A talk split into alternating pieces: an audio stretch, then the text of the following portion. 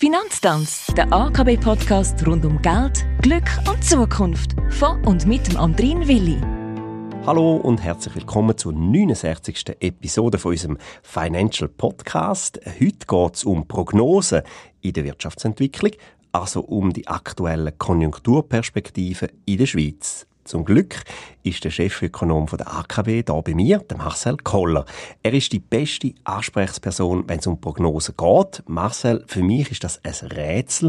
Kannst du mir erklären, wie man die Wirtschaftsentwicklung überhaupt prognostizieren kann? Ja, um, um die Wirtschaftsentwicklung in der näheren Zukunft zu prognostizieren, gibt es verschiedene Möglichkeiten.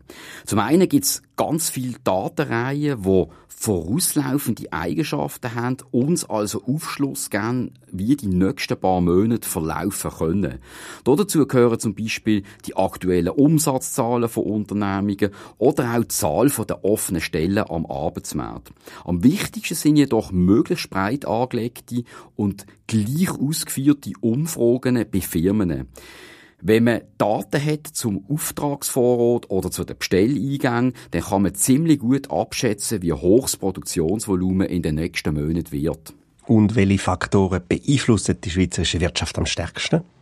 Ja, die Schweiz ist eine kleine, offene Volkswirtschaft, die viel Handel betreibt und auch betreiben muss, damit wir alle Güter und Dienstleistungen bei uns zur Verfügung haben, die wir brauchen.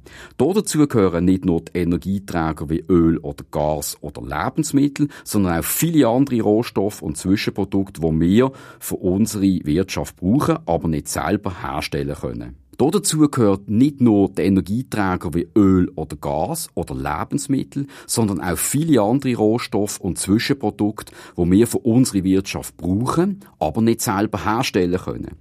Aus diesem Grund spielt der Import, also die Einfuhr von solchen Gütern, aber auch der Export, das heißt Ausfuhr von fertigen Produkten, eine ganz eine wichtige Rolle.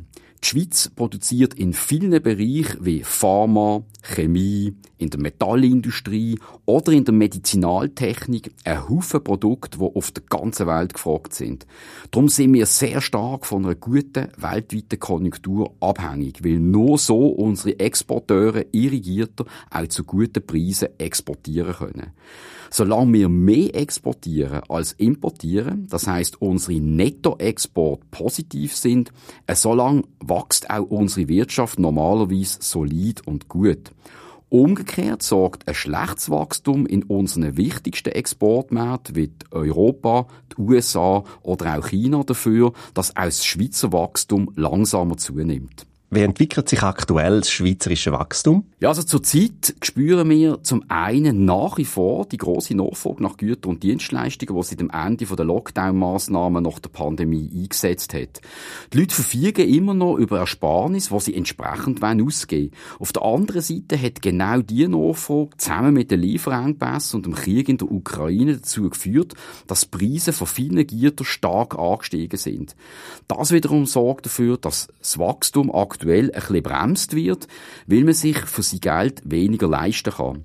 Alles in allem wird das uns sicher noch in dem und in Teilen vom nächsten Jahr negativ beeinflussen, bevor wir dann wieder in ein normales Wachstumstempo, das heißt für die Schweiz rund 1,7 Prozent BIP-Zunahme pro Jahr erreichen werden. Danke Marcel Koller für deine Ausführungen zur Entwicklung der aktuellen Konjunkturperspektive für die Schweiz. Merci fürs Zuhören. Bei uns geht es nächste Woche weiter. Äh, Marcel, um was geht es da? Ja, wir haben nächste Woche ein sehr spannendes Thema um ein nützliches Tool. Es geht um unseren Aargauer Konjunkturbarometer. Sehr gut. Somit verabschieden wir uns und sagen Ade.